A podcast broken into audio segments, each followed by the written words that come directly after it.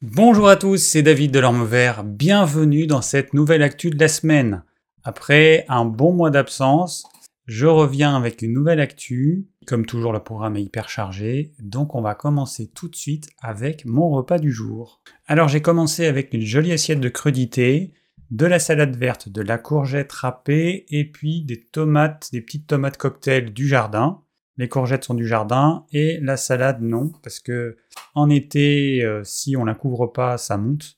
Donc du coup, je l'achète à mon maraîcher local.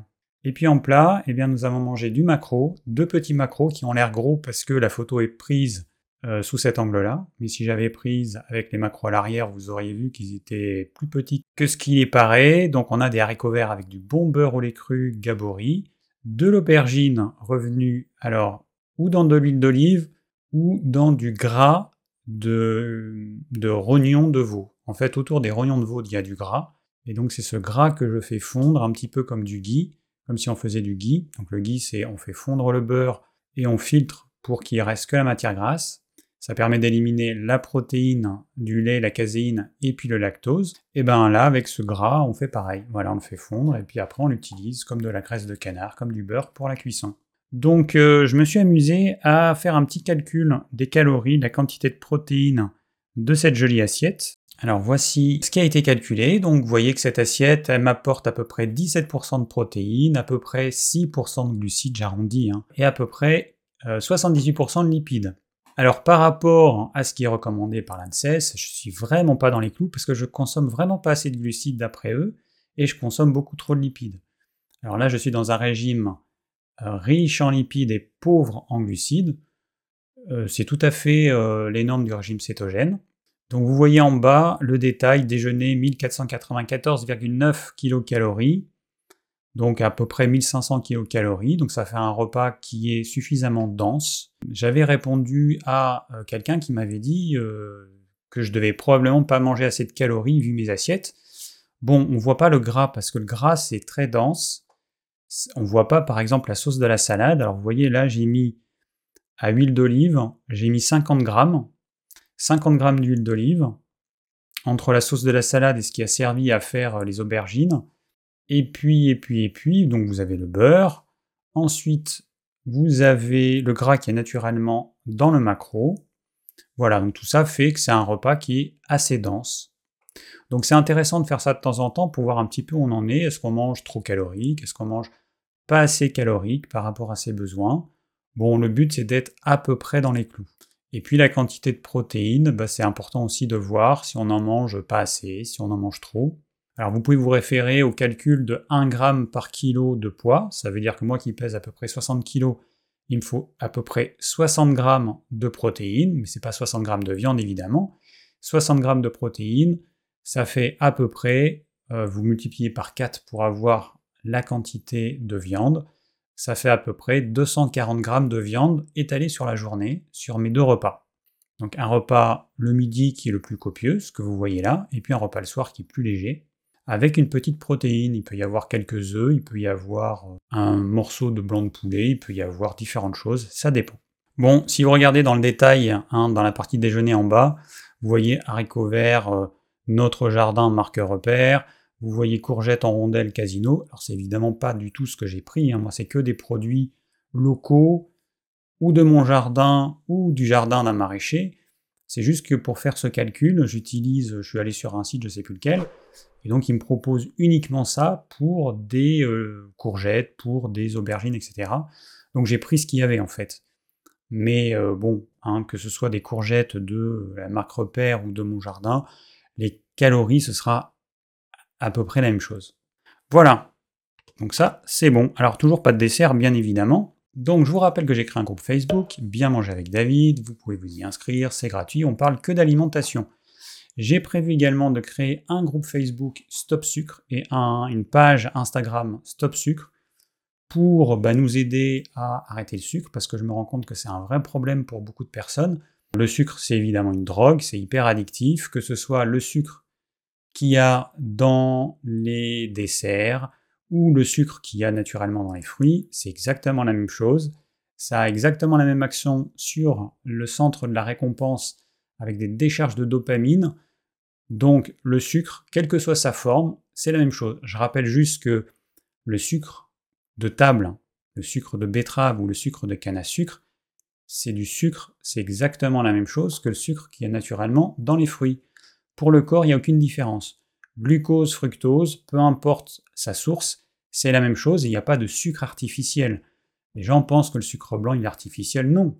C'est un sucre de légumes, c'est un sucre qui est extrait de la betterave.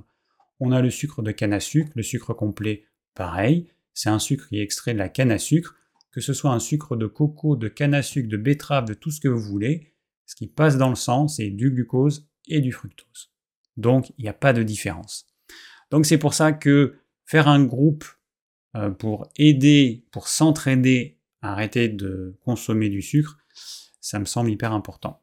Alors, cette actu de la semaine, elle est déjà disponible en podcast. Donc, le lien, il est dans la description. Et pour finir dans les petites infos, je prévois de faire un live sur le régime cétogène. Si vous êtes abonné à la chaîne, si vous avez activé les petites cloches, eh ben vous serez prévenu. Donc comme d'habitude, vous allez avoir un petit formulaire à remplir pour poser vos questions à l'avance. Et si vous les posez en direct, vous pouvez aussi évidemment. Il faut remplir le formulaire, ce qui permet, ce qui me permet moi d'afficher les questions à l'écran, ce qui est quand même plus sympa.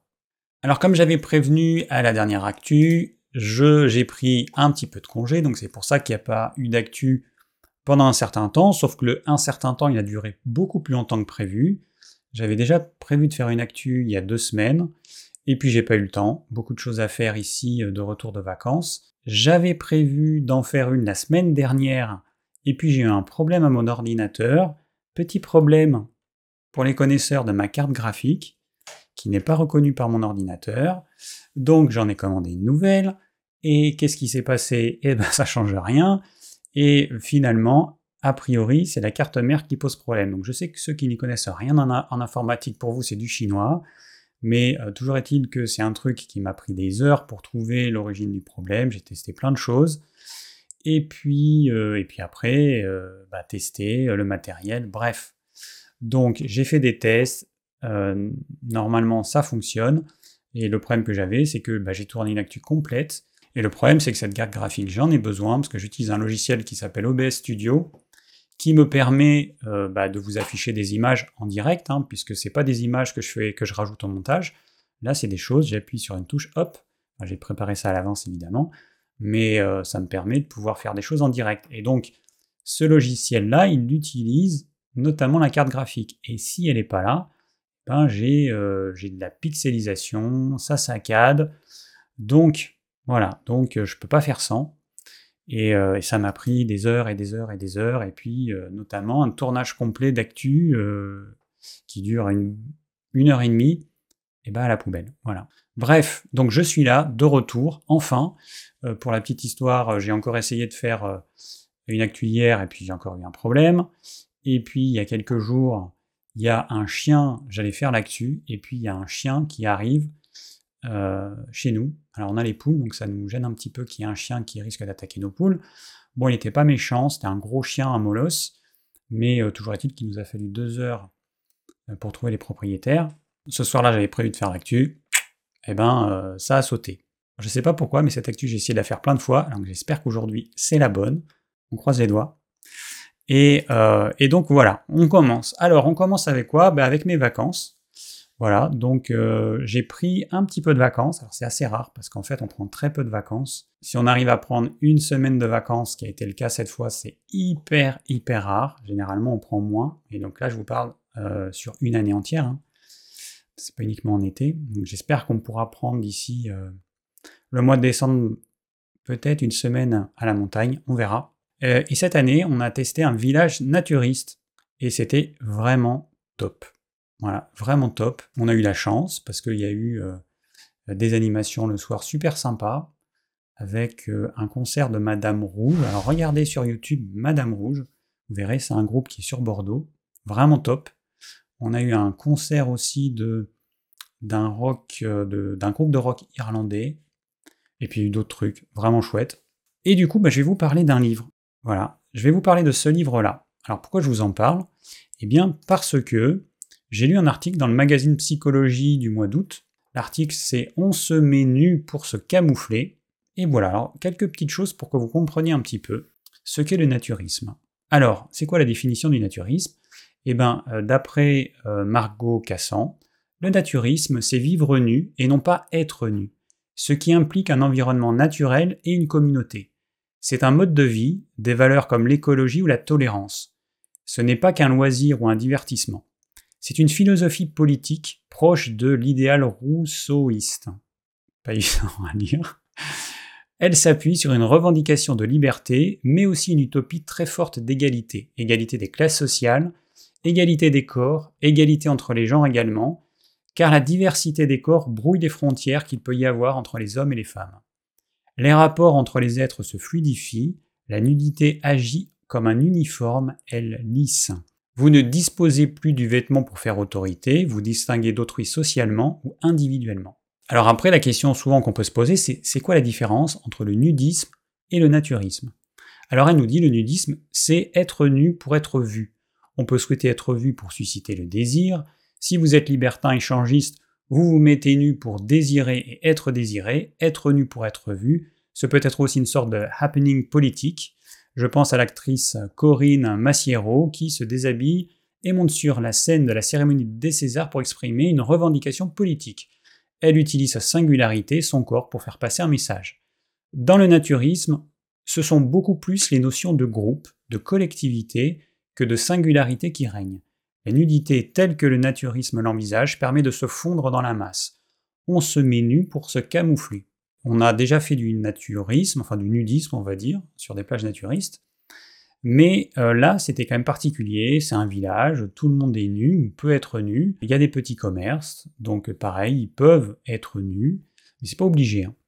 Et puis euh, les maîtres nageurs, donc il y a une piscine, les maîtres nageurs, ils sont nus.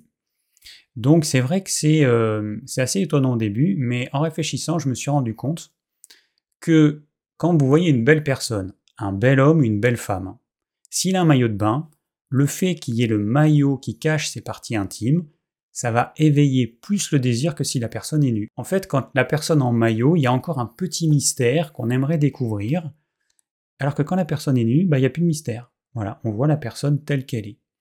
Et c'est vrai que quand on fait du naturisme, la notion de sexualité, elle passe à la trappe. On est tous nus, on est tous égaux, et puis c'est naturel, hein. je vous rappelle que euh, c'est quand même la religion qui... Euh, euh, nous a dit que le corps c'était sale, mais en tout cas on est très influencé par la religion. Voilà, donc c'est naturel d'être nu, c'est pas naturel de porter un maillot de bain à la mer. Voilà, il faut quand même remettre les choses à l'endroit, c'est pas du tout naturel. Puis les maillots de bain, ils sont comment? Moi quand je regarde les maillots de bain des femmes, ils sont tous plus sexy les uns que les autres, alors pas tous évidemment, mais il y a quand même une mode de maillot de bain, il y a des couleurs, il y a des maillots de bain avec des, euh, des, petits cordons euh, dans le dos et tout. Enfin, il y a des maillots de bain qui sont quand même hyper sexy. Et puis pour les hommes, c'est pareil. Hein. Il y a des maillots de bain euh, qui moulent bien, le petit paquet qui remonte bien les fesses. Ou bon, il y a, il y a quand même un côté très érotique en fait dans le maillot de bain. Et souvent, on remarque qu'associé au nudisme ou au naturisme, parce que les gens ils font l'amalgame entre les deux, maintenant vous connaissez la différence, eh bien, il y a la sexualité. Alors, euh, bah, la sexualité, elle existe partout, qu'on soit habillé ou qu'on soit nu. Sauf que je peux vous dire que dans un village naturiste, quand vous êtes entouré de familles, euh, de gens de tous les âges, il n'y a pas du tout de notion de sexualité. Et puis d'ailleurs, c'est vrai qu'il y a beaucoup de familles en fait. C'est ça que j'ai trouvé euh, assez surprenant. Il y a beaucoup de familles. Alors, des petits-enfants qui ont quelques années, et puis il y a des enfants plus âgés, de 5 ans, 6 ans, 10 ans, 12 ans, 15 ans, des jeunes adultes. Alors, sauf exception, les adolescents et les jeunes adultes, jusqu'à, je sais pas moi, peut-être 18 ans, 20, peut-être 18 ans, ils portent un maillot. Alors, c'est vrai que c'est pas évident, c'est une période pas évidente, d'autant plus avec les réseaux sociaux où déjà un adolescent à la base, il a un problème avec son image, l'image de lui. Avec les réseaux sociaux, c'est encore pire, puisque c'est des images euh, fausses, Hein, grâce au filtre, on peut être euh, beaucoup plus beau, beaucoup plus lisse, beaucoup plus parfait que la réalité. L'avantage dans un tel village, c'est juste qu'on peut être nu, mais on n'est pas obligé. C'est recommandé, parce que c'est sûr que dans un village naturiste, si tout le monde est habillé, ça ne le fait pas. Puis on peut mettre on peut être partiellement nu, on peut mettre quelque chose en haut, on peut mettre un, un petit paréo. Après, dans les soirées, bah, on est habillé. Alors déjà parce que il faisait un peu frais. Et, euh, et puis il y a eu un ou deux soirs où il pas frais, mais bon, on est habillé parce que c'est une soirée, et puis on aime bien justement mettre un vêtement pour se mettre en valeur. Alors que quand on est nu, hein, suivant comment est notre corps, parce que c'est clair que euh, il n'y a pas des, des, euh, des, hommes avec des très beaux corps ou des femmes avec des très beaux corps, c'est pas la majorité. Le vêtement, il va être là pour cacher ce qui n'est pas dans les critères de beauté de maintenant. Voilà. Donc euh, c'est vrai que bah, du coup c'est important, on se rend compte que le vêtement c'est hyper important. Voilà, donc ça c'était mes vacances et ça a été top. Et dans ce village naturiste, ce que j'ai remarqué, c'est qu'il n'y a pas un papier, il n'y a pas un mégot par terre. C'est assez impressionnant. Les gens, ils sont hyper tolérants, notamment vis-à-vis des gays. Donc c'est vrai qu'il y avait quand même pas mal de couples, et euh, ça c'est plutôt pas mal. Alors c'est vrai que c'est assez agréable de se dire qu'on peut juste être allongé, un couple, deux hommes, deux femmes, sur la plage, en toute tranquillité. Les gens, ils sont ouverts, il n'y a pas de problème. Alors maintenant, je vais vous parler euh, d'un petit film que j'ai vu, que j'ai bien aimé. Alors, j'en parle parce que je pense qu'il n'est pas très connu. Voilà, Le Prix du Passage. Natacha, 25 ans, jeune mère célibataire, galère pour élever son fils Enzo, 8 ans. Walid, lui, migrante d'origine irakienne, attend de réunir assez d'argent pour payer son passage vers l'Angleterre. Aux abois, ils improvisent ensemble une filière artisanale de passage clandestin. Alors, quand on lit ça, on se dit, bon, c'est pas, euh, ça paraît pas extraordinaire, mais en fait le film, alors c'est un sujet d'actualité, et puis en plus les acteurs, les deux acteurs, ils sont vraiment top. Euh, vraiment, moi j'ai beaucoup aimé ce film, il m'a tenu en haleine du début à la fin. Donc bah, je vous le recommande, si vous ne l'avez pas vu, bah, n'hésitez pas à le regarder. Et ensuite je vais vous parler d'un deuxième film qui n'a rien à voir, rien du tout, Indiana Jones, et le cadran de la destinée. Alors c'est pas pour le film, même si euh, bah, moi qui suis né en 74, j'ai euh, grandi avec les Indiana Jones, les aventuriers de l'Arche perdue, le premier. Euh, Indiana Jones et le Temple maudit, le deuxième, que je suis allé voir au cinéma. Donc c'est pas pour ça. Bon, juste petite parenthèse, celui-là il reprend tous les codes des Indiana Jones et, et j'ai trouvé sympa. Je l'ai trouvé vraiment sympa. Mais en fait c'est pas pour ça. Voilà, cet Indiana Jones, il utilise au début le deepfake, qui est impressionnant de réalisme. Et je vous montre pourquoi. Voilà, donc là, nous avons euh, Indiana Jones, enfin Harrison Ford qui parle. À gauche, Harrison Ford d'aujourd'hui, 78 ans. Et à droite, eh ben, vous voyez à quel point c'est réaliste. C'est incroyable. Et même la voix, alors là, je vous ai pas mis le son, mais même la voix, elle est hyper réaliste parce qu'ils ont rajeuni la voix. Parce qu'évidemment, à presque 80 ans, on n'a pas la même voix qu'à 50 ans. Euh, alors je sais pas quel âge il est censé avoir à droite, peut-être 45 ans, mais peu importe. Mais j'ai trouvé ça impressionnant. Toutes les marques de son visage sont là, mais voyez, impressionnant. Et je me dis, mais c'est incroyable, on pourrait utiliser n'importe quel acteur et puis mettre ce visage à la place. Et bye bye Harrison Ford, et puis utiliser des, des acteurs qui sont décédés. Bref, euh, j'ai trouvé ça assez fou, à quel point c'est aujourd'hui réaliste. Dans le passé, il y a eu des, euh, choses qui ont été faites comme ça, mais on voyait qu'en fait c'était fou. Là, on ne le voit pas, on se dit, mais quand on regarde le film au début, on se dit, mais attends, c'est incroyable. C'est incroyable. Et puis on voit que c'est pas du maquillage, que c'est pas possible. Bon, je sais pas où on va, ça fait un peu peur. Alors c'est vrai qu'on regarde le film, on se dit ouais, c'est super, mais ça fait un peu peur quand même. Je sais pas ce que nous réserve l'avenir. Bon, on verra. Alors maintenant, je vais vous parler d'un acteur américain. On reste toujours dans le cinéma, mais je ne vais pas vous parler d'un film. L'acteur américain en question, il s'appelle Jared Leto. Et en fait, euh, c'est en voyant une vidéo, alors je ne sais plus comment je suis tombé dessus, mais euh, Jared Leto, il a 51 ans aujourd'hui. Puis j'ai vu une vidéo sur ce qu'il mange pour être ce qu'il est. Alors, je vais vous montrer quelques petites photos. Alors voilà, euh, à 50 ans, Jared Leto, à quoi il ressemble. Je vais vous montrer une autre photo. Donc là, c'est censé être à 51 ans. Bon, il est quand même bien foutu. Et puis, et puis, et puis, euh, une petite photo. Alors, sur cette photo, vous voyez ici, là, le petit pot de protéines avec le shaker à côté, hein, qui montre qu'il ne mange pas ce que je vais vous montrer d'ici quelques instants uniquement. C'est quand même du foutage de gueule. Alors voyons ce qu'il est censé manger. Alors voilà, il nous mange alors pas de mythe et euh, pas de viande et pas de produits laitiers. pas de sel, pas de sucre ou d'épices. Voilà, il est censé manger des légumes. Donc, euh, bon, là, c'est des images vidéo, hein, mais voilà. Vous voyez, son assiette, là, bah, avec ça, il va pouvoir euh, gravir la montagne. Hein. Il va nous manger, il va nous prendre le matin un petit verre d'eau citronnée. Voilà. Et puis, il va se prendre un petit jus de, d'ananas avec du gingembre et du citron. Il, est à fond, là. Puis le midi, vous voyez, une belle assiette avec un petit peu d'avocat, quelques feuilles de je sais pas quoi, des asperges, un petit peu de tomates et puis une purée de céleri, de concombre et de pommes. Et puis il va se prendre un, bon jus de pamplemousse, voilà, dans l'après-midi. Et puis un jus de betterave et un smoothie de, de betterave, de pommes et de feuilles vertes. Voilà. Et là, il va être en pleine forme grâce à ce régime alimentaire euh, exceptionnel. Voilà. Donc en fait, là, on apprend que en fait, il triche, que c'est pas un vegan. Et oui, il a été pris en flag en train de manger euh, un hamburger Là, c'est chez sa mère. Quand elle fait un repas, euh, il mange ce qu'il y a. Voilà, là, il nous montre un petit gâteau arc-en-ciel. Puis après, on a des vidéos de lui en train de grimper, faire de l'escalade. Bon, c'est évidemment pas en mangeant quelques feuilles de salade, ce qu'on a vu avant, qu'il qu'il a un corps comme ça. Mais le problème, c'est que les gens, ils le croient. Son visage, il a l'air quand même d'avoir été modelé par la chirurgie esthétique je trouve que ces pommettes, elles sont trop saillantes. En fait, naturellement, euh, quand on a un, quand on prend de l'âge, en fait, ça a tendance à tomber. C'est pas normal que les pommettes elles deviennent plus saillantes à 50 ans que à 30 ans. C'est pas censé être comme ça.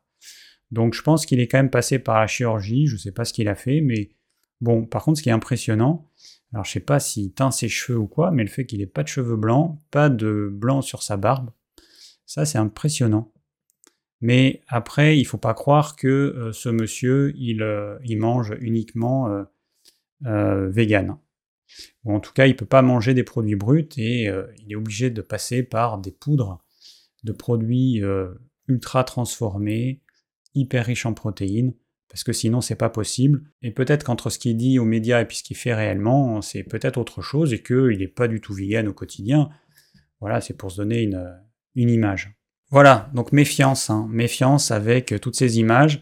Ça me fait penser à une actu qui est passée, qui est une, une végane russe qui s'appelle euh, Zana Samsonova, qui est, qui est décédée à 39 ans. Alors elle, elle était végane, essentiellement frugivore, si, euh, si j'ai bien compris. Alors on va regarder un petit peu son, Instagram. Alors déjà, vous voyez ici, là, vous voyez, euh, son cou, comme il est hyper mince, il est disproportionné, enfin plutôt sa tête est disproportionnée par rapport à son visage. Alors il y a des jolies photos avec des filtres, hein. attention avec Instagram. On peut utiliser des filtres et on peut embellir euh, une photo, on peut avoir l'air euh, moins maigre que ce qu'on est dans la réalité. Voilà. Bon, on remonte un petit peu dans le passé, on remonte, on remonte, puis on va voir que là, elle est à nouveau hyper maigre. Là, pareil, c'est le cou qui est impressionnant. Et puis, on voit pas très bien les bras, mais ils sont hyper minces. Là, on voit aussi qu'il y a quelque chose de pas normal. Voilà, sur cette photo-là, avec le raisin, on voit bien le cou qui est anormalement mince. Et, euh, ses bras, mais on dirait des... des euh, Vous voyez comme c'est hyper mince ses bras C'est incroyable. Ouais. Donc, euh, voilà. Donc ça, c'est une influenceuse. Alors, il y a plein de photos qui sont Instagrammables. Hein, tout ça, c'est super joli. Voilà, c'est très beau, c'est végétal, c'est merveilleux, des noix de coco, des bananes, des, plein de plein de plein de choses euh, super jolies. Bon, sauf qu'elle est morte d'une infection. Regardez ses bras à gauche. Elle a plus de bras en fait. Elle est complètement décharnée. Et le fait de ne pas en avoir conscience, c'est quand même grave. Mais après, c'est le cas de ces véganes extrêmes qui vont, euh, bah, qui, sont en train de creuser leur tombe et qui vont jusqu'au bout. Et pour elle, le bout, bah, ça aurait été la mort. Donc c'est quand même assez dramatique à 39 ans d'en arriver là. Alors je vais vous parler d'une nouvelle chaîne YouTube que j'ai découverte euh, un peu par hasard, comme toujours, que je trouve euh, intéressante. Voilà. Dr Kevin Cessel. Alors il fait des vidéos qui sont sourcées, euh, donc c'est un chercheur. Alors c'est pas un médecin, c'est un docteur, je sais pas quel doctorat il a, mais vidéo intéressante. Et notamment sur le fructose, sachant qu'il a étudié le fructose, il a fait euh, quelques recherches. Donc c'est intéressant. Voilà, vous pouvez aller voir sa chaîne. Il n'y a pas beaucoup de vidéos encore parce que ça fait pas longtemps qu'il l'a créé. Mais franchement, ça vaut le coup. Alors au sujet du fructose, je vous avais parlé de mes, euh, mes petits appareils qui permettent de mesurer la glycémie, le taux d'acide urique et l'acétonémie. Et j'avais dit que d'après mes premières recherches, eh ben, quand je mangeais plus de fruits, mon taux d'acide urique augmentait. Finalement, bah non. Finalement, euh, bah j'ai prolongé évidemment, je, me pique euh, le doigt régulièrement, je regarde le matin à jeun mon taux d'acide urique, et j'ai pas trouvé de corrélation avec ma consommation de fruits. Euh, en ce moment, j'en mange un petit peu trop. Alors là, j'ai des petits boutons. Est-ce que ça, s'en est là? Là, c'en est. Et ça, c'en est aussi. Vous voyez, là, on voit que c'est un petit peu rouge. J'en ai pas beaucoup, hein, j'ai pas grand chose. Là, voilà, là, on voit aussi. Donc, ça me gêne pas. Hein, franchement, ça me gêne pas. Avant, j'avais des. J'en étais euh, couvert au niveau des mains, j'en ai eu sur la nuque, j'en ai eu un peu partout. Là, ça, ça, ça me démange même pas, ou à peine. Mais euh, j'ai pas vu de corrélation avec mon taux d'acide urique. Donc du coup, j'ai mis plusieurs hypothèses. Kevin Cessel, celui dont je viens vous parler, il a étudié le fructose et ils se sont rendus compte que en fait, il y avait une partie du fructose qui était libre. Donc comme je vous l'ai dit, le fructose que vous ingérez, soit quand vous mangez du sucre, soit quand vous mangez des fruits, il va aller directement au foie. Le fructose ne peut pas être utilisé par les cellules comme carburant, c'est pas possible. Donc il doit d'abord être métabolisé par le foie. Donc il passe par le foie, il y a tout un tas de réactions métaboliques qui d'ailleurs demandent beaucoup d'énergie, et ensuite c'est transformé en glucose et ou en triglycérides en graisse. Et c'est euh, très fortement transformé en graisse par rapport au glucose. Mais il y a quand même toujours une quantité de fructose libre, à peu près 15%.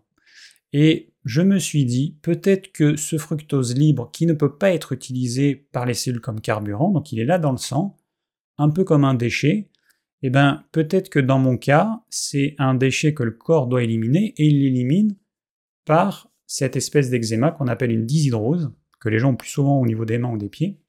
Alors c'est une hypothèse, pour l'instant je ne sais pas, voilà, je ne sais pas pourquoi est-ce que j'ai ça, je pensais que c'était l'acide urique bah, finalement non. là, je devrais avoir un taux d'acide urique élevé. Et eh ben, il est plutôt bas. Donc, euh, c'est pas euh, ces petits boutons que j'ai, alors que j'en ai pas du tout l'hiver, j'en ai jamais l'hiver, j'en ai que quand je mange des fruits. Eh ben euh, non, c'est pas lié à l'acide urique, donc peut-être que ce serait cette quantité de fructose libre, et peut-être que moi j'en ai pas 15%, j'en ai peut-être 18 ou j'en ai 20% quand je mange trop de fruits, parce que peut-être que mon foie n'est pas capable de métaboliser tout ce fructose qui arrive d'un coup, parce que le gros problème que j'ai, c'est que j'ai plein d'arbres fruitiers chez moi. en ce moment, il y a plein de filles, il y a un peu de raisin, il y a du melon que j'ai acheté sur le marché parce que le samedi matin, j'aide une amie et je vends des fruits, euh, donc on a plein de fruits, et voilà, on a de la pastèque locale, on a plein de choses super sympas. J'essaie de me limiter, mais le problème c'est que j'en mange un petit peu trop à mon avis, et tout ça, ça vient d'un coup. Il y a une quantité massive de sucre qui arrive dans le sang d'un coup. Et mon foie, il est capable de métaboliser en un coup une quantité limitée de fructose. Je ne peux pas lui amener euh, d'un coup 100 grammes de fructose, il ne faut pas croire qu'il va être capable de gérer ça instantanément. Il va lui falloir des heures et des heures. Et quand je prends peut-être trop de fructose d'un coup, trop de fruits par exemple, eh ben peut-être que je vais pas pouvoir tout métaboliser d'un coup, qu'il y a une partie plus importante qui va s'échapper et qui va aller dans la circulation. Ça peut être peut-être un moyen pour le foie de, bah, de se décharger hein, d'une quantité euh, de fructose qu'il ne peut pas gérer. Je ne sais pas. C'est une hypothèse. Hein. Pour l'instant, j'ai rien trouvé sur l'origine de ce type d'eczéma qui est directement lié à ma consommation de fruits ou de sucre. Alors, je vous ai parlé ensuite de, du capteur de glycémie que euh, je me suis posé eh ben, en fait, durant mes vacances. Vous voyez cette petite pastille blanche? Il y a une petite... Euh, alors je vais vous montrer en gros. Bougez pas. Voilà. Alors ça c'est en gros. Donc ce que je ne peux pas vous montrer euh, comme ça, là je l'ai pris en photo. Et vous voyez que ce truc noir qui sort, en fait c'est l'électrode. C'est une électrode qui est souple. Et alors bon, on voit un peu le sang, hein, c'est pas très joli. Mais cette électrode, elle vient hop, se mettre sous la peau. Alors voilà, ça c'est le site du, le site du fabricant. Vous voyez le capteur, 66 euros. Donc la version 3, du Freestyle Libre 3, donc. Il est tout petit, il est gros comme une pièce de 10 centimes. La dernière fois, je vous avais dit une pièce de 2 euros, mais en fait, c'est la version numéro 2 qui a besoin d'un petit appareil, alors que là, il vous suffit juste de votre, smartphone. Donc, c'est quand même assez pratique. Alors, ce que je voulais vous montrer, donc ça, c'est l'application, euh, qui est mal faite à mon avis. Euh, franchement, euh, ça pourrait être amélioré. Et voilà comment ça fonctionne. Donc là, vous avez, vous voyez, les capillaires sanguins. Donc quand vous piquez le doigt, en fait, c'est le sang que vous mesurez. Avec ce type d'appareil, c'est le sang que qu'on mesure.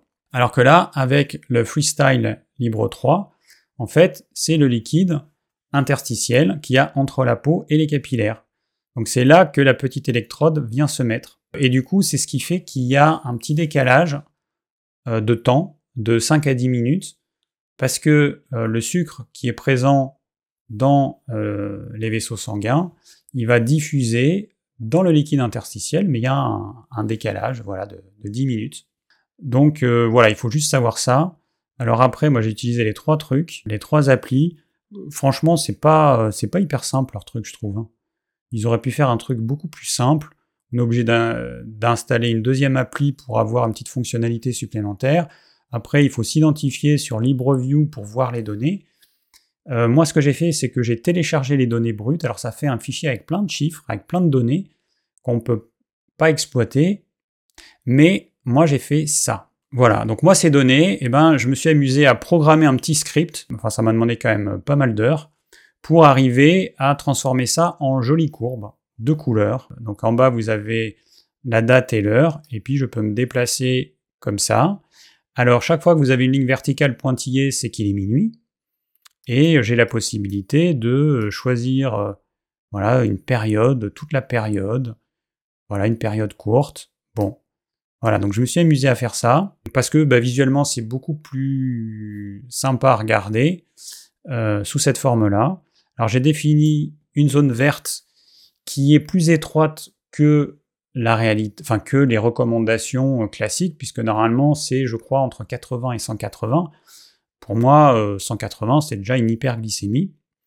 Et chaque fois que vous voyez une montée comme ça, eh ben, c'est que j'ai mangé des fruits. J'ai mangé peu de temps avant, j'ai mangé des fruits. Donc là, c'est généralement du melon, de la pastèque. Et donc, hyperglycémie, et puis une hypoglycémie. Voilà. Et puis ensuite, il peut y avoir des petits euh, machins. Je vais vous montrer une journée type. Quand je mange pas de fruits, voilà, une journée type. Là, vous voyez, euh, il est minuit. Alors le soir, j'ai mangé, euh, je sais plus trop ce que j'avais mangé la veille. J'avais mangé, bah du coup, euh, vu que j'ai encore une hyperglycémie, j'avais mangé encore à mon avis un petit peu de melon. Mais vous voyez que la nuit, en fait, ma glycémie, elle varie assez peu, entre 100 et 120. Ça, c'est quelque chose de normal quand on a un régime low carb. Alors, je parle la nuit et ensuite vous avez la journée. Hein. Vous voyez, là, on est à 13 heures. Et vous voyez que ça varie assez peu. Alors que quand je mange des fruits, ça fait ça, ça fait les montagnes russes. Voilà, chaque fois que j'ai mangé des fruits, ça fait ça. Et je vais vous montrer un jour, voilà, le 18 août, on était invité chez des amis. Donc petit apéro avec où j'ai pris une bière, et puis j'ai mangé des chips, du saucisson, et je sais plus ce qu'il y avait. Bon, pas grand chose de. En tout cas, en truc sucré, euh, il n'y avait que les chips. Et voilà, alors une petite hyperglycémie, et ensuite une hypoglycémie. Et puis après, le repas, en fait, ça a été des lasagnes. Et en dessert, j'ai mangé un cône de glace, euh, truc industriel. Donc ça entraîne euh, des hyperglycémies, des hypoglycémies, mais ce qui est intéressant, c'est de voir qu'ensuite, dans la nuit, euh, là, il est minuit, donc on s'est couché pas trop tard. Je sais pas à quelle heure, mais à une heure ou plus tard. Et donc j'ai pas mangé, hein, j'ai pas mangé à ce moment-là, mais j'ai eu une hyperglycémie hypoglycémie, hop, ça monte. Là, j'ai à nouveau une, alors très légère, hein, c'est pas une hyperglycémie, mais vous voyez que ça fait quand même les montagnes russes. Ça descend, et là, il est 8 euh, heures du matin, alors que j'ai rien mangé. Voilà, et en fait, ça m'a tout déséquilibré toute la journée, en fait. Ça m'a tout déséquilibré, sachant que cette journée-là, j'ai euh, pas mangé de fruits. Mais ça m'a quand même tout déséquilibré. Et j'ai testé une matinée où j'ai mangé une, euh, alors l'équivalent de deux chocolatines. Alors, petite parenthèse, euh, pour les personnes euh, qui ne sont pas dans le sud-ouest, je vais vous mettre la traduction du mot chocolatine. Voilà, vous avez la traduction du mot chocolatine de façon à ce que vous compreniez ce que veut dire chocolatine. Bon, allez, trêve de plaisanterie. On revient à notre petite courbe. Alors tout à l'heure, je vous ai dit une bêtise. Donc, j'ai fait un repas. Le repas avec les lasagnes, c'était le 18 au soir. Voilà, c'était ici. Et en fait, le samedi matin, euh, donc euh, je, suis sur un marché, euh, donc j'arrive tôt, hein, vers 7 heures, et je prends une petite collation que j'ai arrêtée, mais là c'était pour refaire un test avec le capteur. j'ai pris l'équivalent de deux chocolatines. Et donc c'était bah, ce jour-là en fait, le jour où il y a eu, après ce repas, où il y a eu ça, j'ai quand même pris le matin deux chocolatines ce qui était intéressant, c'est que en fait la glycémie elle n'est pas montée très haut. Pourquoi? Eh bien parce que ça reste quand même quelque chose de gras et euh, bah, le fait que ce soit gras, ça fait que ça monte pas haut. Et donc bon, c'est modérément sucré, donc j'ai pas eu une hyperglycémie réactionnelle, c'est pas descendu très bas. Et si on regarde la totalité de la courbe, euh, mes hypoglycémies les plus basses, hop, vous voyez, c'était ici, si j'arrive, 72. Il était 21h49 et donc euh, j'avais mangé des fruits. Là, vous voyez, là, là ce, jour-là, là où c'est dans le rouge, j'ai mangé une belle tranche de pastèque avec un demi-petit melon. Et vous voyez à quel point ça monte. Et ça, ça m'a montré que les fruits, hein, en lisant le livre Glucose Révolution, elle nous dit, bon, euh, les fruits, euh, c'est mieux que les jus de fruits parce que les fibres vont éviter que la glycémie monte trop haut. Ben, ça dépend du type de fruit. Si vous mangez des figues qui sont peu juteuses, pas de problème. Effectivement, le jus, il se mélange avec les fibres, et quand vous mâchez, vous avez une espèce de purée de figues crue. Donc là, effectivement, la glycémie, va monter relativement lentement. En revanche, quand vous mangez de la pastèque ou du melon, c'est de l'eau qui est enfermée dans des cellules, et quand vous mâchez, vous avez essentiellement du jus qui va aller directement au fond de l'estomac, et qui va directement sortir de l'estomac et puis rentrer très vite dans le sang. En quelques dizaines de minutes, c'est déjà dans le sang. Et donc, suivant le type de fruit, eh bien, on va avoir une glycémie qui va monter très vite ou pas. Et là, en l'occurrence, melon et pastèque, je peux vous dire que ça monte très vite. Ce que j'ai testé, c'est que j'ai pris du psyllium. Alors, j'ai pris la version en poudre. Donc, la version en poudre, donc nous, sur notre site, on vend ou la, version en tégument. Donc, c'est comme du son. Ça, vous pouvez le mélanger facilement dans un verre d'eau. Par contre, la version poudre qu'on peut utiliser dans des pâtisseries ou dans certains trucs qui vont remplacer les œufs, eh bien, cette version en poudre, si vous la mettez dans le verre, ça va vous faire des grumeaux. Donc il faut la mettre. Vous mettez l'équivalent à peu près une cuillère à café rase dans un bocal, remplissez le bocal à moitié, vous agitez vigoureusement, vous buvez, et vous rajoutez à nouveau de l'eau, vous agitez un petit peu, et vous buvez. Votre psyllium, il faut qu'il soit, une fois qu'il va gélifier, il faut pas qu'il soit trop dur. Ça veut dire que si vous mettez pas assez d'eau, dans l'estomac, ça va faire une espèce d'agglomérat de, gel. Et quand vous allez manger vos fruits et que ce jus de fruits va aller sur cette boule gélatineuse, eh bien ça va couler et aucun intérêt. Il faut que le gel il reste suffisamment liquide, mais à l'état de gel, pour que le jus du fruit que vous allez manger puisse se mélanger quand même à ce gel. Donc testez. Pour faire le test, c'est simple, vous mettez une cuillère à café rase vous mettez votre bocal à moitié d'eau. Vous agitez, vous attendez une ou deux minutes. Si au bout d'une ou deux minutes, c'est un gel qui reste suffisamment liquide, un peu comme une pâte à crêpes, c'est bon. Si ça devient un bloc, il n'y a pas assez d'eau. Donc vous mettez deux fois plus d'eau. Ou deux fois moins de, de psyllium. Donc j'ai fait ça, j'ai l'impression que ça marche. Si on le prend au bon moment avant de manger les fruits ou juste, juste, juste après de les avoir mangés, mais vraiment immédiatement, euh, ça monte un petit peu moins haut. Au final, de toute façon, tout ce sucre qu'on aura ingéré, il va passer dans le sang, le fructose va devoir de toute façon être métabolisé par le foie, donc ça va pas diminuer la quantité qui va passer, ça va légèrement la ralentir, c'est tout. Alors je vais vous montrer maintenant la même courbe pour François qui lui est en régime cétogène il y a des choses que je ne peux pas encore interpréter. Euh, lui, il n'a pas des pics qui vont très haut. Si vous voyez toute la période, sachant que l'échelle, moi, elle allait jusqu'à 205, lui, elle va jusqu'à 165. Par contre, lui, ça descend plus bas. Alors c'est comme s'il y avait une translation vers le bas, parce que ça monte moins haut, mais ça descend plus bas, et lui, sa glycémie normale, eh ben, elle est plus basse. Moi, elle était entre 100 et 120, lui, elle va être entre 80 et 100. Et la nuit, je ne sais pas pourquoi, mais il a des petites hypoglycémies. Et ça arrive relativement souvent. vous voyez, ça monte très peu haut parce que lui, il est vraiment en régime low carb et cétogène. Alors il y a eu des petits écarts. Ça, ça a été le jour où on a mangé des lasagnes. Il en a mangé. Lui, il n'a pas pris de glace en dessert. Il n'a pas pris de dessert. Mais vous voyez que euh, il a quand même eu une, euh, une, petite hyperglycémie. Et après, le lendemain, hop, il y a, il y a quand même eu... Euh, il lui a fallu quand même plusieurs jours pour arriver à, se stabiliser. Voilà sa courbe qui est plutôt nickel. Hein. Vous voyez qu'on est dans la zone verte, là, que, j'ai défini entre 80 et 120. Là, c'est nickel. Hein. Si tout le monde pouvait avoir une courbe de glycémie comme ça, ce serait merveilleux. Alors, je vais vous parler maintenant euh, du sucre dans le sang pour que vous compreniez un petit peu que notre quantité de sucre, elle est faible. La glycémie normale, c'est à peu près 1 g de glucose par litre de sang. On a à peu près 5 litres de sang. Un adulte de 60 kg, il a à peu près 5 litres de sang. Un morceau de sucre, ça pèse 6 grammes. Donc ça veut dire que dans nos 5 litres de sang de tout notre corps, on n'a même pas un morceau de sucre, l'équivalent d'un morceau de sucre. Alors je raisonne en termes de poids parce que un morceau de sucre, c'est pas 5 grammes ou 6 grammes de glucose, c'est du saccharose, et le saccharose, c'est 50% de glucose, 50% de fructose.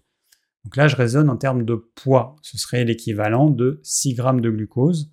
Vous voyez que cette quantité de sucre qu'il y a dans tout notre sang, elle est faible, même pas l'équivalent d'un morceau de sucre. Alors qu'est-ce qui se passe si je bois, par exemple, un litre de jus de pomme? Dans un litre de jus de pomme, vous avez à peu près 100 grammes de sucre. C'est quand même pas mal.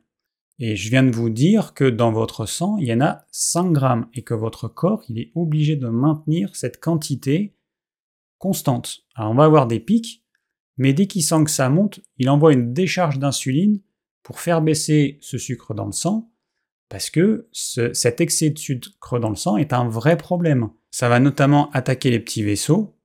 Ce sucre, il va générer le phénomène de glycation, c'est-à-dire que ce glucose qu'il y a dans le sang en quantité plus importante chaque fois qu'on a des pics, eh bien ce glucose, il va se coller à des protéines. Ces protéines, elles vont être inutilisables par le corps, elles vont représenter des déchets que notre système immunitaire va devoir éliminer.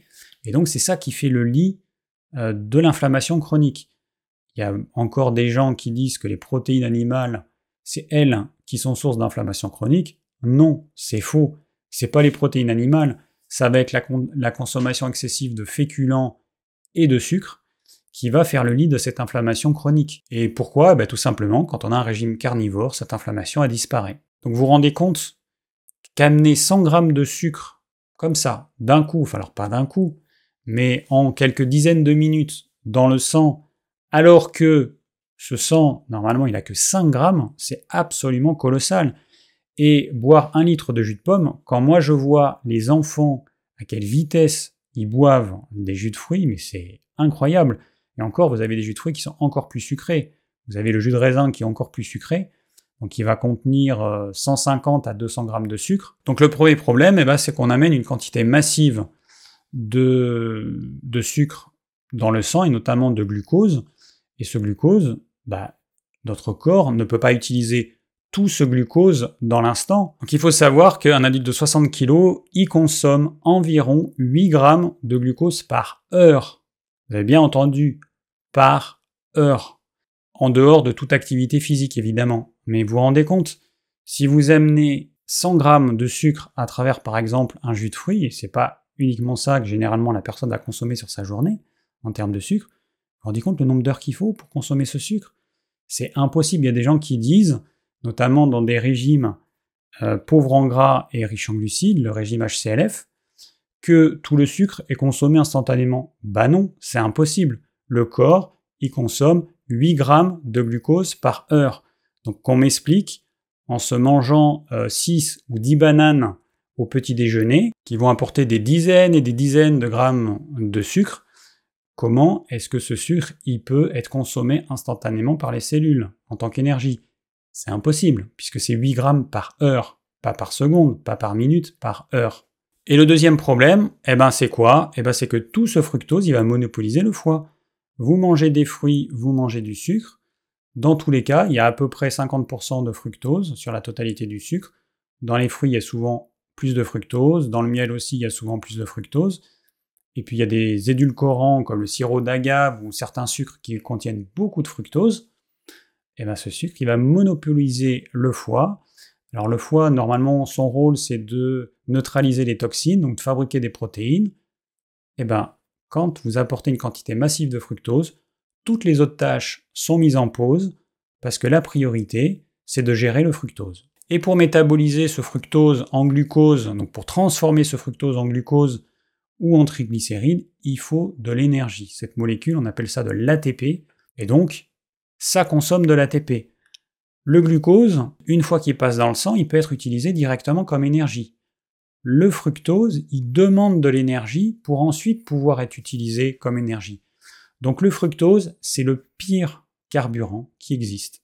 C'est le pire. Et si on est aussi mal adapté au fructose, la raison elle est très simple, c'est que c'est quelque chose qu'on consomme en aussi grande quantité depuis très peu de temps. Pendant des millions d'années, on a consommé majoritairement des produits animaux. On consommait, suivant l'endroit où on vivait, un petit peu de fruits, mais même sous les tropiques, vous n'avez pas euh, des fruits toute l'année. Il y a une saison pour tous les fruits. Hein. Un arbre fruitier, il fait des fleurs. Les fleurs, ils font des fruits. Ça demande des mois et vous n'avez pas un fruit toute l'année. Aujourd'hui, on ne s'en rend pas compte parce qu'on importe les fruits d'un petit peu partout du monde euh, où la saison est différente parce que c'est pas le même climat. Mais vous allez, moi j'étais, euh, quand j'étais jeune, à 20 ans, je suis parti en Amérique du Sud et euh, je suis allé dans les forêts tropicales. Ben, je peux vous dire que des fruits, vous n'en avez pas partout. Ça, c'est une image d'épinal que tout le monde a. On a l'impression que on va aller dans la forêt tropicale, on va trouver des fruits partout. Non, c'est faux. Donc ça veut dire que bah, même il y a 100 000 ans, on était chasseurs-cueilleurs, on se nourrissait majoritairement de produits animaux et les fruits en petite quantité en fonction de, de la saison du fruit. Et puis c'est surtout que les fruits, ça n'avait rien à voir avec les fruits d'aujourd'hui. Ils étaient beaucoup moins sucrés, ils avaient beaucoup moins de glucose, beaucoup moins de fructose, ça n'a rien à voir. Ils étaient beaucoup plus acides, plus petits, âpres, plus fibreux, avec plein de graines. Hein, je vous ai parlé euh, euh, la pastèque, d'un certain nombre de fruits anciens, avant qu'ils soient modifiés par l'homme. Avant, la pastèque, c'était que des pépins. Et puis la partie blanche, qui aujourd'hui est très fine au niveau de la peau, c'est ce qu'il y avait en majorité. Les bananes, alors il y a un conservatoire de la banane dans je sais plus quelle île, je sais plus si c'est la Martinique, la Guadeloupe, j'avais vu ça dans un documentaire sur la banane. Donc il y a encore des variétés anciennes, c'est que des pépins à l'intérieur. Hein, mais des pépins, des gros pépins.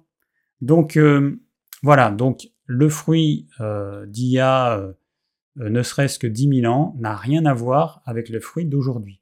Donc nos fruits, c'est essentiellement du sucre, et puis on mange beaucoup trop de fruits, parce qu'on en mange tout le temps. Il y a 100 ans, les fruits, on en mangeait très peu, bah, tout simplement parce qu'il n'y en avait pas toute l'année.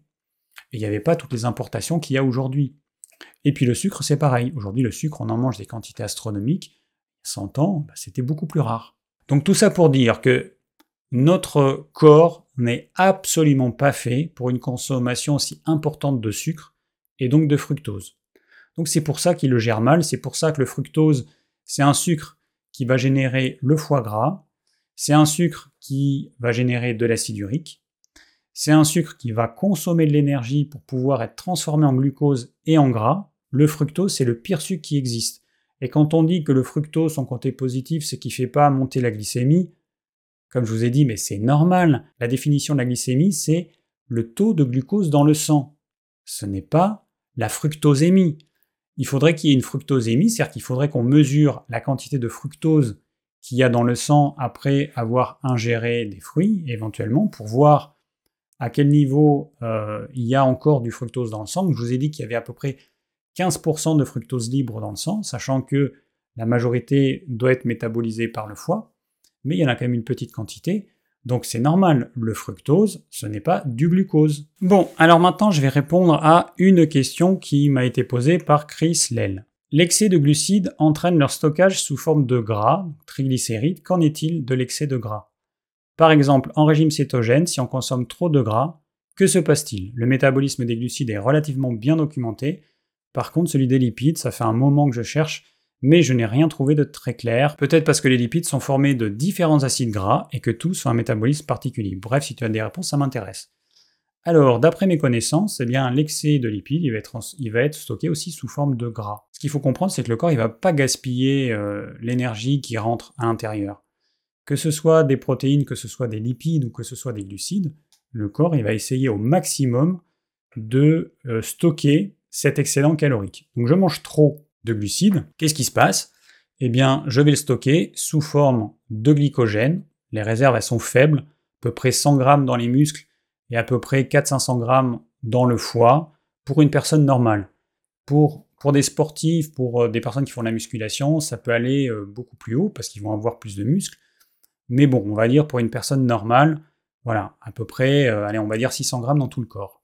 Et puis, qu'est-ce qui se passe s'il y a, si les réserves de glycogène sont pleines à craquer Eh bien, le corps, il va transformer cet excédent de glucose en triglycérides. Voilà, on va faire du gras. Ensuite, je suis en régime cétogène et euh, je mange trop de gras. Je ne fais pas attention ou je me force et je mange trop de gras. Eh bien, le corps, il va garder ce gras.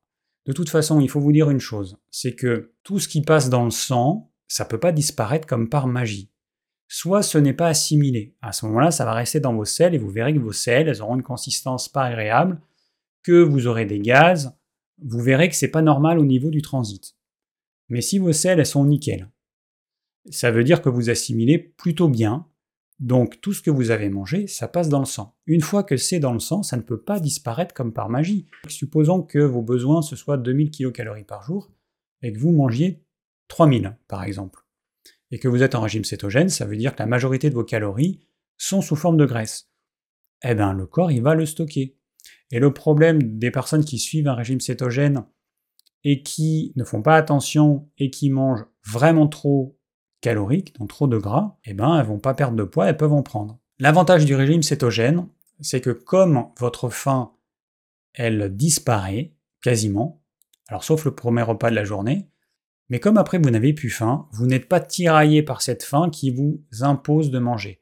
Quand vous êtes glucodépendant, glucodépendant, ça veut dire que votre carburant principal, ce sont les glucides, c'est le glucose. Quand vous êtes glucodépendant, eh ben vous avez besoin de manger régulièrement dans la journée. Vous avez besoin de manger le matin, vous avez besoin de manger le midi, vous avez besoin de manger le soir, et vous avez besoin euh, parfois de collation en milieu de matinée et dans l'après-midi. Pourquoi? Eh Parce que chaque fois que vous allez manger des aliments riches en glucides, vous allez avoir une hyperglycémie, puis une hypoglycémie réactionnelle. Et quand votre glycémie est baisse, c'est là que vous avez une faim qui vient. Même si vous êtes en surpoids, même si vous avez mangé suffisamment calorique, cette hypoglycémie réactionnelle qui est due au fait que l'homme n'est pas censé manger des glucides et, surtout pas autant, et surtout pas des glucides raffinés, surtout pas du sucre, et surtout pas autant de fruits, cette hypoglycémie réactionnelle, même si vous êtes en surpoids, vous allez avoir faim et vous allez avoir envie de manger des glucides. Donc euh, vous ne pouvez pas vous en sortir. Donc quand on est glucodépendant, eh ben, on est obligé de manger régulièrement tout au long de la journée. Quand on suit un régime cétogène, on peut manger deux repas par jour sans aucun problème, sans aucune difficulté, sans avoir à lutter contre la faim. C'est ça qui est génial. Bon, et puis juste, hein, je vous ai dit glucides et en excès, lipides en excès. Qu'est-ce qui se passe quand on mange des protéines en excès? Les protéines en excès, c'est pareil. Le corps, comme je vous ai dit, il va pas gaspiller ce qu'il a mis du temps à digérer et ce qui est de l'énergie qu'il va pouvoir stocker. Les protéines en excès, il y a certains acides aminés qui vont être transformés en glucose et puis, encore une fois, si les réserves de glycogène sont pleines, en triglycérides. Donc les protéines en excès, ça va être du glucose qui va vous faire un petit pic de glycémie avec tous les inconvénients de cette euh, hyperglycémie qui peut entraîner une hypoglycémie réactionnelle et tous les mécanismes, excès d'insuline, stockage, etc. Donc le corps, il va sûrement pas gaspiller des nutriments qui sont dans le sang. Il va les stocker si jamais bah, vous êtes en excès calorique. Ensuite, je vais répondre à Biodomi. Alors, qui me met euh, très bonne idée une page Insta pour arrêter le sucre. Mon principal problème est de trouver des idées d'aliments, non pas pour les repas principaux, mais pour les collations, les repas rapides, les petits creux, les pique-niques, les repas légers et rapides pour le soir. Les produits laitiers sont très pratiques pour répondre à ce problème, un morceau de fromage, un yaourt nature, mais je connais votre avis sur le sujet. J'ai répondu qu'en fait, moi, je suis pas un pro des collations parce que, bah, en fait, j'en ai jamais fait. Il faut savoir que plus notre régime alimentaire est pauvre en glucides, et moins on en a besoin. Et encore une fois, quand on est glucodépendant, quand notre carburant principal, c'est le glucose, donc quand on a une, flexibilité métabolique qui est hyper faible, eh ben notre glycémie va faire les montagnes russes et on va avoir besoin de collation. Bon, alors après, elle nous parle aussi de repas légers le soir, mais vous savez, le soir, c'est pas compliqué. Euh, moi, ce que je me mange en ce moment le soir, c'est une protéine animale en petite quantité, avec des légumes cuits ou avec une salade. Ça dépend de la saison. Là, pendant tout l'été, il a fait super chaud. Je me mangeais une salade avec 2-3 œufs. Et puis, euh, et puis là, en ce moment, je me mange avec des saucisses, alors des, vraies saucisses. Hein. La saucisse qui est uniquement la chair à saucisse, c'est-à-dire uniquement de la viande maigre de porc plus du gras de porc, et rien d'autre, et puis du poivre, du sel, et rien d'autre. J'achète ça chez mon boucher, je sais comment c'est fait, il n'y a pas de sucre qui est ajouté, n'y a pas d'exhausteur de, de, goût, de toutes les merdes qu'ils peuvent rajouter dans les produits industriels euh, vendus en grande surface. Voilà, c'est un produit simple, c'est une charcuterie, mais faite uniquement avec de la viande crue. Et, euh, on peut faire avec les merguez pareil, si elles sont bien faites. On peut manger ça. Donc j'en mange pas beaucoup hein, le soir, peut-être euh, entre 50 et 100 grammes. Et voilà, et c'est ce que je mange. Mais très sincèrement, il y a des fois, j'aurais pas besoin. C'est parce que j'ai envie de manger, mais je n'ai pas faim. Et ça, c'est impressionnant en fait. Le fait de manger, alors moi je suis pas encore en cétose, euh, parce que je mange des fruits. Hein, je mesure mon taux de cétone, régulièrement et je suis toujours inférieur à 1. Et puis des fois, je suis même, la, plupart du temps, je suis à 0,1, 0,2, 0,3, 0,4. Donc je suis hyper bas en cétone. Ça veut dire que je suis encore glucodépendant, mais j'ai quand même une bonne flexibilité métabolique. Flexibilité métabolique, j'ai pas dit ce que c'était. C'est la capacité à pouvoir utiliser comme carburant ou les lipides ou les glucides. On peut utiliser les deux. Pendant des millions d'années, c'était plutôt les lipides, parce que les glucides, bah, il n'y en avait pas, tout simplement. Et puis, bah, depuis peu, c'est devenu les glucides et c'est devenu normal, et les conseils qui sont donnés par les grandes instances, c'est de manger majoritairement des glucides, parce qu'on considère que c'est mieux. C'est bien pour l'industrie, parce que ça vous fait manger matin, euh, collation de fin de matinée, midi, collation, enfin le goûter, soir, et des fois après le repas du soir. Donc ça vous, ça vous transforme en estomac sur pâte, donc quand on est euh, glucodépendant, c'est génial pour l'industrie agroalimentaire. C'est moins génial pour vous au niveau de la santé parce que vous avez une glycémie qui passe son temps à faire ça. Puis surtout, vous avez faim. Quand vous êtes en bas dans le creux, vous avez faim et ça vous incite à manger. Quand vous suivez un régime qui est pauvre en glucides et riche en gras, eh ben la faim disparaît comme par magie. Et pour les personnes qui ont lutté toute leur vie contre cette faim qui n'arrivent pas à contrôler, c'est magique. Bref, donc euh, voilà, donc pour les repas euh, du soir, faites, euh, bah, vous faites des légumes crus ou cuits avec une protéine animale. Les produits laitiers, je suis pas fan. Je suis pas fan parce que les fromages qui poseraient le moins de problèmes, il y a peu de gens qui en mangent. C'est les fromages hyper, hyper forts, hyper faits. C'est les fromages qui ont fermenté longtemps. J'en ai testé il n'y a pas longtemps et j'ai atteint mon, mon seuil de tolérance tellement c'était fort. Alors, il y a des fromages de chèvre, mais c'était un fromage, je ne me rappelle plus le nom, un fromage de vache hyper fait. Et là, je pense que ça pose moins de problèmes. Mais euh, quand ils sont pas assez faits, bah, malheureusement, il va rester du lactose, il va rester. Euh, euh, bah, la caséine va poser problème à certaines personnes, c'est la protéine qu'il y a dans le lait. Donc, c'est pas, c'est, pas que. Moi, ça me gêne pas quand on mange des produits. J'adore ça. C'est pas le problème. C'est juste qu'en termes de santé, en manger tous les jours, par expérience, c'est pas top. C'est comme ça. Alors ensuite, j'ai une question de Marie. Merci beaucoup David, toujours très intéressant, mais pourquoi donc l'ordre dans lequel nous mangeons est-il si important puisque le bol alimentaire est brassé dans l'estomac une heure après l'ingestion? Et pour finir, je trouve personnellement que les montagnes sont top, bon repos. Effectivement, le problème c'est que moi je croyais que quand on mange quelque chose, ça va rester dans l'estomac un certain temps je me suis rendu compte avec le capteur de glycémie que c'est pas juste pour tous les aliments. Quand on mange des fruits, le fruit, lui, il a aucune vocation à euh, rester dans l'estomac. L'estomac, il est juste un intermédiaire, ça rentre, ça sort. Voilà. Le fruit, c'est ça. Quand on mange des glucides, que des glucides, c'est pareil. C'est-à-dire que notre estomac, il va évacuer ce qu'il y a dans l'estomac, le bol alimentaire, à raison de à peu près 1 ml toutes les 20 secondes. Donc cette bouillasse, il va la sortir à peu près comme ça, quelques millilitres euh, par minute. Quand on mange des glucides, ça va commencer tout de suite. Tout de suite. Et euh, bah, il suffit de s'en rendre compte avec la glycémie. Si je mange un morceau de pain et que ma glycémie monte une demi-heure après, eh ben c'est que c'est déjà sorti de l'estomac en partie. Par contre, ça c'est une hypothèse. Si on mange des protéines, beaucoup de protéines, avec des glucides ou avec des fruits, là c'est plus la même chose. Faut pas oublier que l'estomac, c'est une poche, que si cette poche elle est là, c'est pas pour rien.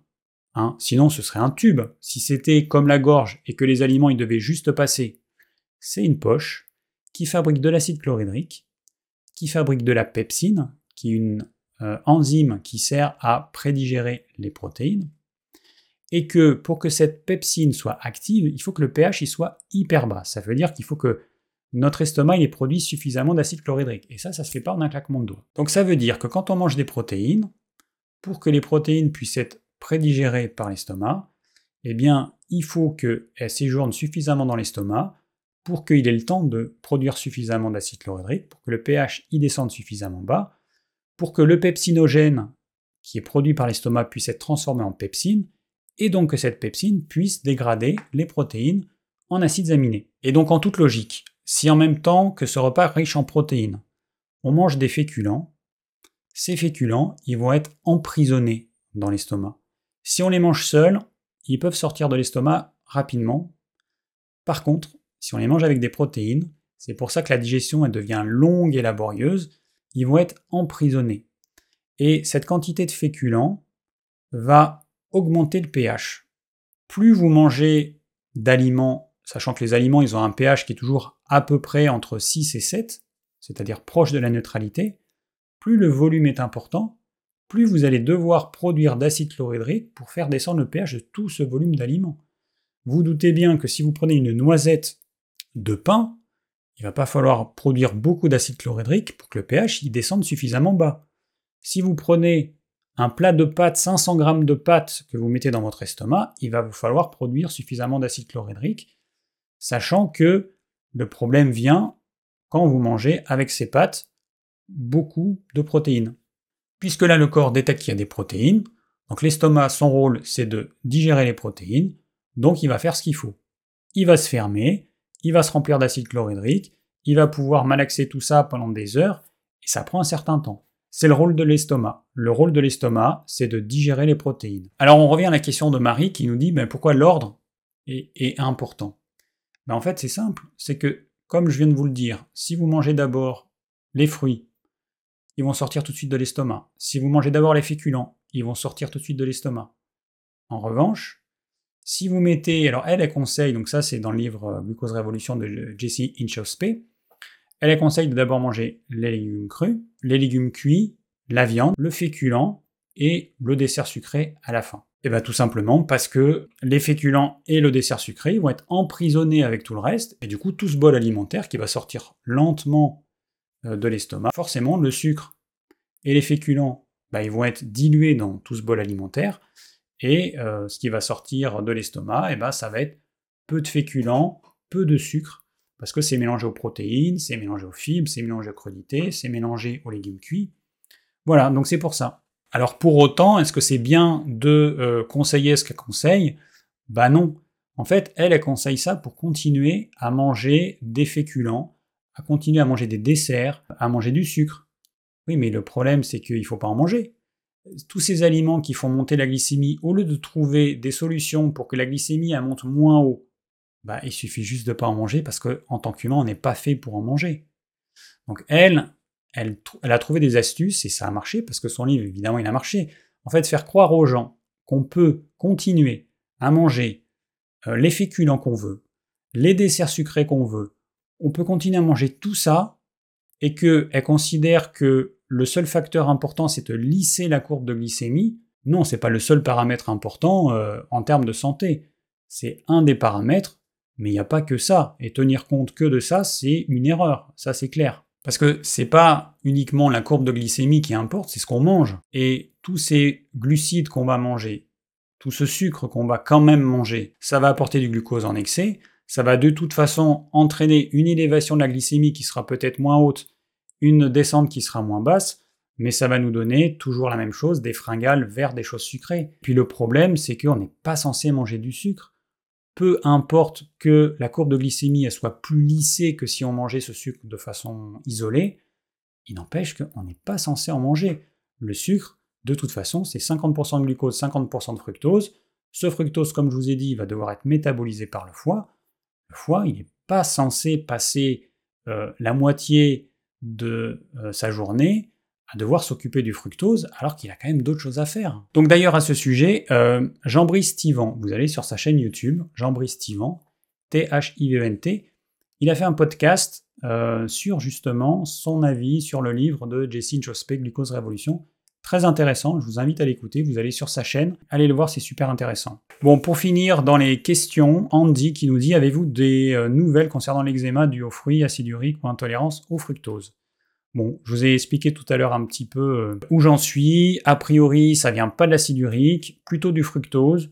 Ça pourrait être aussi les acides organiques qu'il y a dans les fruits, parce que euh, par rapport aux légumes, les fruits ont beaucoup plus d'acidité et beaucoup plus de sucre. Voilà, c'est les deux choses euh, qui, diffèrent entre les fruits et les légumes.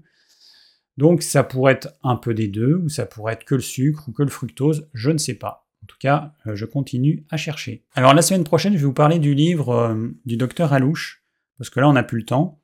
C'est un livre que j'ai lu il y a déjà un ou deux mois et que je trouve intéressant. Voilà, ce livre, La méthode hépato-détox. Donc je vous donnerai mon avis. j'ai pris des petites notes et puis bah, j'en parlerai la prochaine fois. Donc maintenant, on va passer aux brèves euh, assez rapidement. Alors on commence avec Heidi Klum dans un magazine People. Je mange 90, euh, alors c'est kilocalories par jour.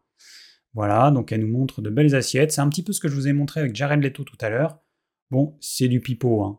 C'est sûr qu'elle mange pas 900 kilocalories par jour euh, toute sa vie. elle aurait pas un corps comme ça. Elle serait maigre comme un clou. Euh, c'est pas possible. Elle ressemblerait plutôt à la végane qu'on a vue tout à l'heure. Donc ça, c'est du pipeau. Voilà, ça, c'est faux. Il n'y a, a pas à tortiller. C'est faux et archi faux. Alors, ça, c'est un article qui était dans, euh, je crois, 60 millions de consommateurs, ou que choisir, je ne sais plus. Alors, on apprend que bah, l'étiquetage des produits va évoluer, parce qu'il y a de nouveaux OGM. Donc, il y a deux grandes catégories d'OGM. Alors, il y a une première catégorie qui échappe à l'encadrement sur les OGM parce que c'est des plantes qui ont eu euh, des mutations, mais ce euh, c'est pas des gènes d'insectes ou d'animaux qui ont été rajoutés. Donc c'est des mutations euh, au niveau du génome de la plante. C'est pas le génome d'un autre organisme qui n'a rien à voir avec la plante qui est rajouté. Voilà, donc ça, ok. Et puis bah voilà, après la seconde catégorie, donc les OGM, ce qu'on connaît actuellement comme OGM, ça va être assoupli. Voilà pour le plaisir des multinationales. Merci, merci. Alors ensuite, qu'est-ce qu'on a? Laisser chauffer le retour. Alors, euh, dans les légumes bio, en fait, euh, bah, c'était interdit d'utiliser euh, du chauffage au mazout ou au gaz pour faire chauffer la serre. Ça paraît logique, ça n'a rien à voir avec l'esprit du bio. Bon, apparemment, ça va revenir, donc super bonne nouvelle. Alors là, on nous dit que l'origine de la viande, elle va être obligatoire pour la vente à emporter, donc c'est plutôt une bonne nouvelle. On a bah, le pays de naissance, le pays d'élevage et euh, le pays d'abattage. Bon, évidemment, il y a des exceptions. Euh, voilà. Bon, en tout cas, ça reste quand même toujours mieux que de pas du tout savoir. Alors, grossophobie dans les soins aussi. Donc ça, c'est le magazine Alternative Santé. Alors, on apprend dans la revue Prescrire que les personnes en surpoids, les personnes grosses, les personnes obèses, eh ben, elles, se sentent euh, dévalorisés, euh, culpabilisés par les médecins qui ont un côté paternaliste, moralisateur, euh, qui peuvent se moquer de ces personnes. Et le problème, c'est que ces personnes vont du coup ressentir de la tristesse, de l'indignation, de la honte, de la culpabilité. Mais le problème, c'est que les soins, ils vont pas être à la hauteur. Et donc ces personnes, elles sont moins, bien soignées que des personnes qui sont pas en surpoids. Donc ça, c'est quand même un vrai problème. Alors là, on apprend, ça j'ai lu dans plusieurs magazines, alors je lis plein de magazines, hein, comme vous le savez, tout type de magazines, et là, euh, dans plein de magazines, euh, donc j'ai eu cette info, Paris est la meilleure ville du monde pour mourir de la chaleur. Selon une étude analysant 854 villes de plus de 50 000 habitants, la capitale française est celle qui présente la plus forte surmortalité liée à la chaleur. Donc euh, ces îlots de chaleur urbains, eh bien, ils sont liés à plein de choses. Alors la climatisation qu'il y a dans les villes, qui va réchauffer de quelques degrés les villes, euh, tout ce béton, le fait qu'il n'y a pas assez d'espace vert, etc. Après, on n'a pas d'alcool messieurs avant de faire un bébé. Ça, c'est dans un magazine type euh, Top Santé que j'ai lu ça. Alors on nous dit que si le père consomme de l'alcool jusqu'à 3 mois avant la conception du bébé, les risques de malformation cardiaque de l'enfant augmentent de 44% contre 12% pour la mère, qui aurait bu de l'alcool durant cette période. Donc jusqu'à présent, on mettait tout sur le dos de la mère. On se rend compte aujourd'hui que si le père boit de l'alcool plusieurs mois avant la conception du bébé, il y a un sur-risque de voir apparaître certains problèmes. Alors rien à voir, acouphène enfin un traitement efficace donc ça, c'est pour les personnes qui ont des acouphènes, il y en a beaucoup, hein, puisque dans le monde, 750 millions, ça fait quand même pas mal. Il y a deux thérapies euh, qui apparemment seraient efficaces. Alors, on a euh, une première thérapie qui est euh, l'acupuncture laser et une deuxième qui est la thérapie au laser de bas niveau. Je vous affiche ça pour les personnes qui auraient ce type de problème. Apparemment, ça permet de, de se débarrasser au moins en partie de ces acouphènes. Voilà. Bon, je ne vais pas vous lire tout l'article, si vous voulez le lire, vous mettez en pause et puis, euh, et puis vous pouvez le lire. Ensuite, une chose intéressante, cicatriser avec des probiotiques. Alors là, ce qui est intéressant, c'est le fait que les probiotiques sont utilisés pour les problèmes de peau. Donc on savait déjà que pour certains problèmes, donc là il nous parle de brûlure, que quand on ingérait des probiotiques, il y avait une meilleure cicatrisation. Mais il y a aussi des baumes qui existent, et donc les chercheurs travaillent dessus, qui sont appliqués en local et qui permettent une meilleure cicatrisation. Et ça, c'est intéressant. Alors moi, je, vous ai parlé de mon déodorant qui marche à 100%. Donc j'ai fait une vidéo il y a longtemps sur un déodorant. D'ailleurs, dans la description, depuis, j'ai rajouté que, parce que dans la vidéo, je ne le dis pas, hein, je ne savais pas à l'époque, mais dans la description, je dis que je rajoute deux gélules de probiotiques. Et donc, je vous, je vous explique tout ça dans la description de cette vidéo-là. Et ce déodorant, avec sans les probiotiques, quand on émet des odeurs les odeurs, restent là où elles sont diminuées, et avec les probiotiques, les odeurs, c'est zéro. Mais c'est même pas euh, une amélioration, c'est efficace à 100%. Je l'ai fait tester à plein de gens, et du coup, ce qui se passe, c'est que les bactéries du probiotique que je me mets sous les aisselles vont prendre tout l'espace, et du coup, les bactéries qui fabriquaient ces odeurs avec ce qui vient de ma sueur, eh ben, il y en a quasiment plus. Voilà. Et donc, on peut imaginer que euh, certains probiotiques quand on a euh, un problème cutané, psoriasis, eczéma, euh, ulcère, etc., eh bien ces bactéries, vont prendre toute la place et vont éviter que les autres bactéries qui peuvent poser problème infectent la plaie, voilà, ou empêchent la cicatrisation. Donc ça c'est intéressant et c'est vrai que c'est l'avenir. Voilà, on arrive au terme de cette vidéo. J'espère que ça vous aura plu, que vous aurez appris plein de choses. Si vous avez des questions ou des commentaires, n'hésitez pas, c'est fait pour ça et je vous dis à très vite pour une nouvelle vidéo.